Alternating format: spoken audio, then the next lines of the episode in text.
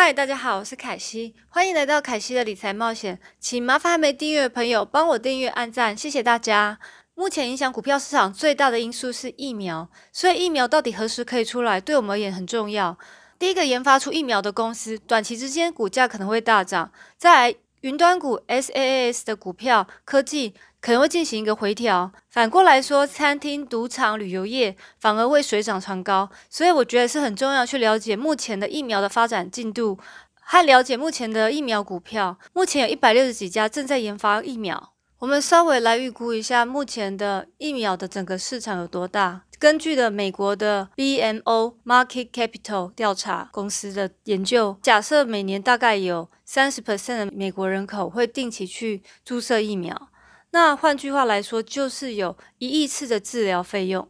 如果每一支的价格，我假设是在三十块美金到一百三十块美金的话，那这个市场大约就有三百亿美金到一千三百亿美金。这些疫苗针可能除了第一次的施打呢，还有最后一次的加强，但基本上这个价钱，因为目前还没有定案，所以这方面还是有待商榷。全球的销售量来说更难预测，因为分为开发中国家跟已开发中的国家，价格跟施打频率其实变化更大。不过销售额应该还是能轻易的超过五百亿美金。当中最引人注意的大概是 Inovia 和 Modena，今年的股价已经像火箭这样飙升，Inovia 已经涨幅了六百 percent，Modena 是两百 percent，很惊人的一个涨幅。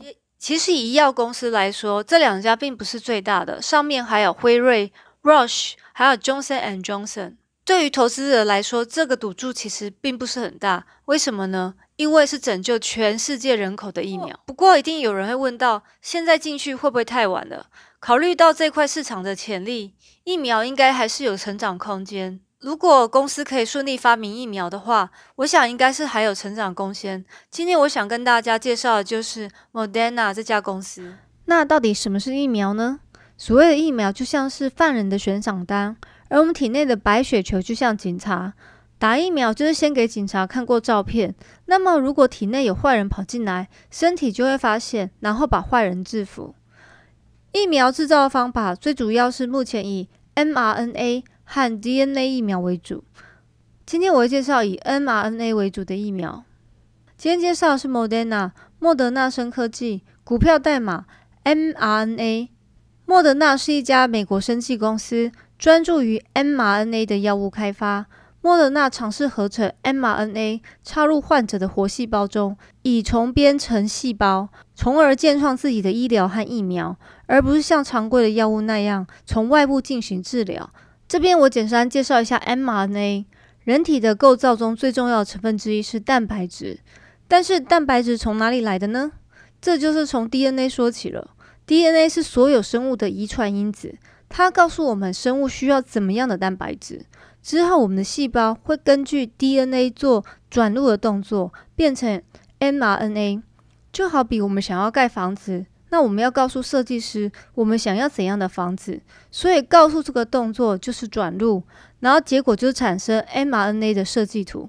之后，我们的核糖体再根据翻译过来的 mRNA 去利用氨基酸合成对应的蛋白质。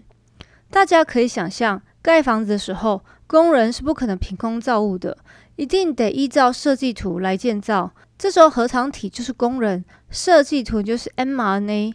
房子就是蛋白质，砖砖瓦瓦就是氨基酸。mRNA 疫苗，简单来说，就是把病毒的部分遗传物质来做成设计图 mRNA，然后再送到人体里面，让它做出不完整的病毒。因为它只是部分的遗传物质，只是做出部分的病毒，所以毒性不高。但是这些不完整病毒就能当成一个训练，让体内的白血球锻炼后。当病毒进入体内，它就能快速把它制服。莫德纳的产线有超过十二种产品，包括有潜力对抗各种癌症的疫苗和对抗 Zika 的病毒的研究性疫苗。然而，上述所有疫苗都还没有曾通过第三次临床试验，让莫德纳的疫苗 mRNA 一二七三成为公司唯一的机会通过所有临床试验的明日之星。mRNA 疫苗的优点是能缩短开发时间，只要拥有病毒的序列，可以立即把其中的序列片段制成 mRNA 疫苗。但缺点是 mRNA 分子并不稳定，也不容易保存。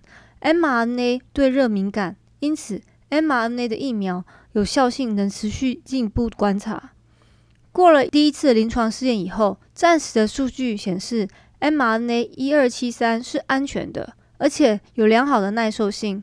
莫德纳公司开始了第二次临床试验，在五月找了六百位健康的受试者去测试 mRNA 的一二七三的安全性、反应原性和免疫性。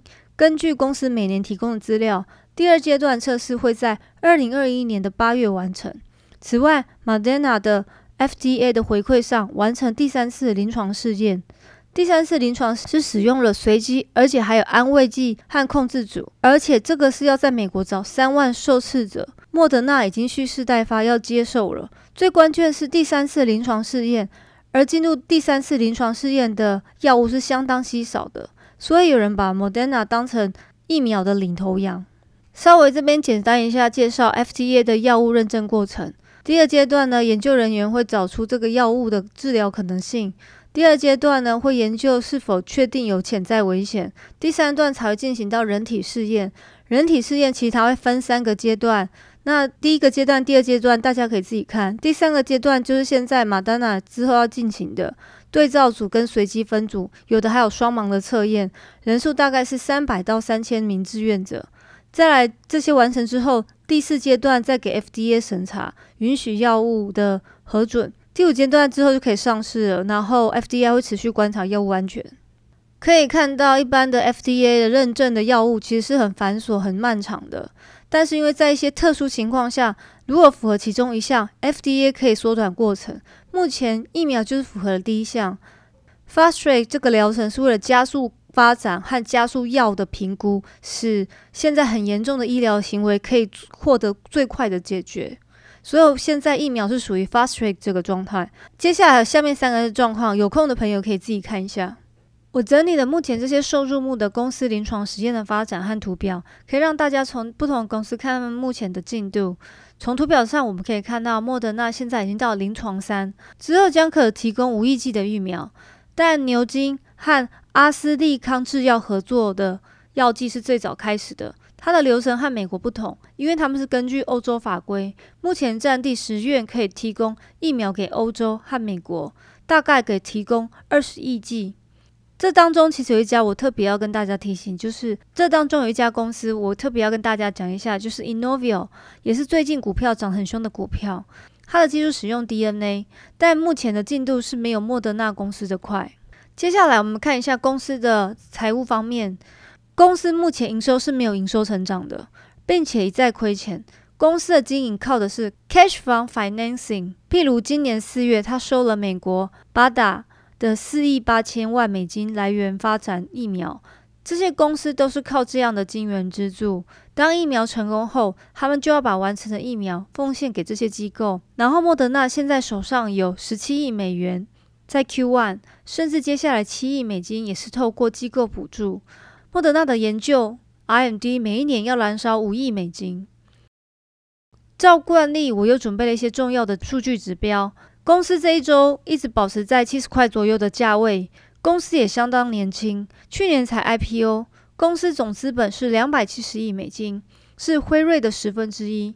以公司营收来看，其实是不太合理的。总资产有二十亿，总负债为一点三亿，所以我们得到负债比例为零点零六。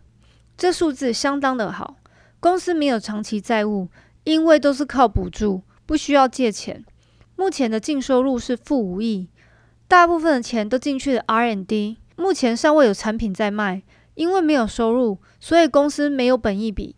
好的 PS 是在三以下，PS 市销率来到了四百八十，数值超高。在企业价值除以营收是五百三十四。这数字是低于三是比较好的。从这个两点来看，公司目前都在高风险上。公司的 CAGR 是负五十六 percent，这是凯西第一次做视频以来看过最差的，股利也没有。但公司竟然连续四季打败预期，太令人吃惊了。接下来说一下公司的估值。如果公司疫苗没有发明出来，公司的股价其实已经大大超越估值，研发失败将会造成股价的重挫。但是假设如果公司研发出来，华尔街专家估计，接下来每一年的 EPS 和成长率来计算它的本益比。根据他们计算，公司目前股价来合理，这算是保守估计了。但是我觉得分析中有很多假设，例如针要打几次，针的价格也是假设的，是否能持续稳定来供应这个量，其实也是假设的。所以我觉得拿来参考就好了。接下来我来说一下公司优点部分。第一点是。mRNA 来制造，毒性是比较少，研发速度也比较快，并且是比较新的技术。第二点呢，除了疫苗呢，还有其他产品在研发中，比较被看好是与两大家公司默克和阿斯利康合作，如果成功，可以大大增加公司的营收。现在我们来介绍它风险方面，我要讲两遍风险，大家一定要仔细听哦，因为这是最重要的。第一点呢，根据四家发展疫苗最快的 CEO 来说。目前不打算拿来盈利，而且他们首卖的二十亿剂疫苗价格也只有两块半。我觉得这对市场上使用者是一个很好的消息，但是对公司并不是什么好消息，表示没有办法从这一次获得更大的利润。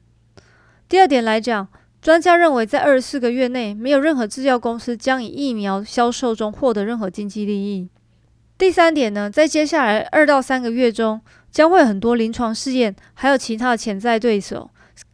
我之前影片有提到，有一百六十几家正在做疫苗。第四点，莫德纳生产的 mRNA 疫苗高度不稳，必须将其保存在极低的温度下。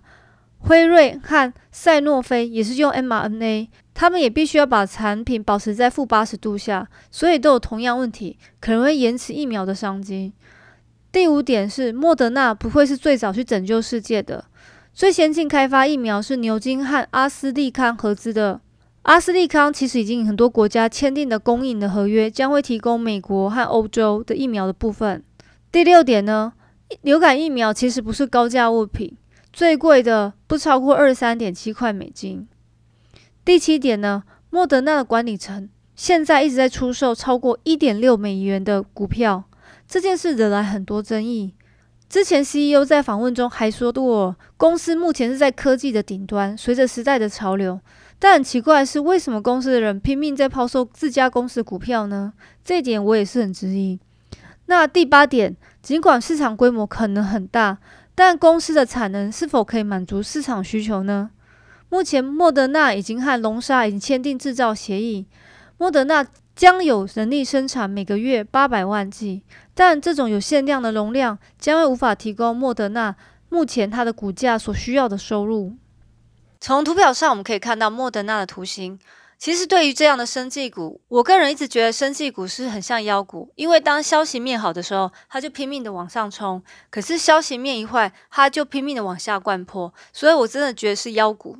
从图表上你们可以看到绿色圈起来的部分，可以发现突然急杀，连杀七根，直到上升趋势线才止跌，到趋势线那边还留了下一根很长的下影线。紫色圈起来的部分，你们可以看到 K 棒在这边均线纠结，来到了双重的支撑，而且都一直有留下影线，表示说一直有人不断在那边进货。麻花纠结之后，就出现了一个大阳线拉上去，刚好那时候就突然有疫苗的好消息了。目前手中持有的人，我觉得可以继续观察。不过有人问，到底现在进入股市会不会太晚？考虑市场的潜力。只要制药公司能顺利发行疫苗的话，它的股价也许可能上涨。最新的新闻是，莫德纳纳入了纳斯达克一百，并且给予目标价九十。我会当做参考就好，毕竟这个产业是高风险，想投资前必须要了解这些风险。当然，高风险高回抽，但也有可能因生产失败变得一文不值。投资理财有风险，一定要独立思考。